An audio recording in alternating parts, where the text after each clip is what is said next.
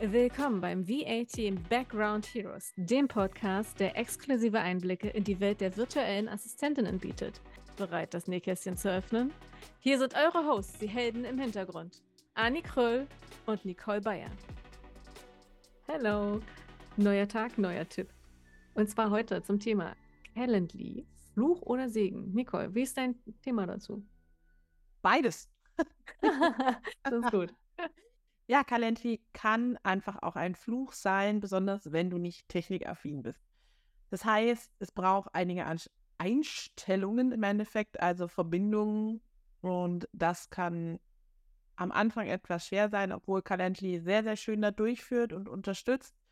Besonders schön halt, wenn du auch einen Google-Kalender benutzt für dein Business oder überhaupt schon mal einen Kalender für dich eingerichtet hast, dass du das nutzen kannst, weil dann kannst du den Link einfach nutzen, irgendwo reinstellen, kostenlose Erstgespräche oder aber auch bei Calendly, wenn du die Pro-Version hast, auch schon bezahlte Gespräche einfach buchen kannst, sodass du nicht, wie wir gestern drüber gesprochen hast, das Ganze noch über Copcard oder Digistore oder Elopage kaufen musst, sondern das alles in einem hast. Also dementsprechend halt ein absoluter Segen, ein Tool, der dir automatisch die Erinnerung an deinen Kunden schickt, der dir die Adresse in deinem die E-Mail-Adresse deines Kunden in dein Newsletter packt, der dir den Kalendereintrag in deinen Kalender vornimmt.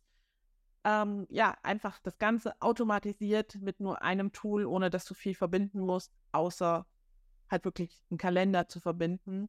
Und deswegen, ja, Fluch und Segen zugleich.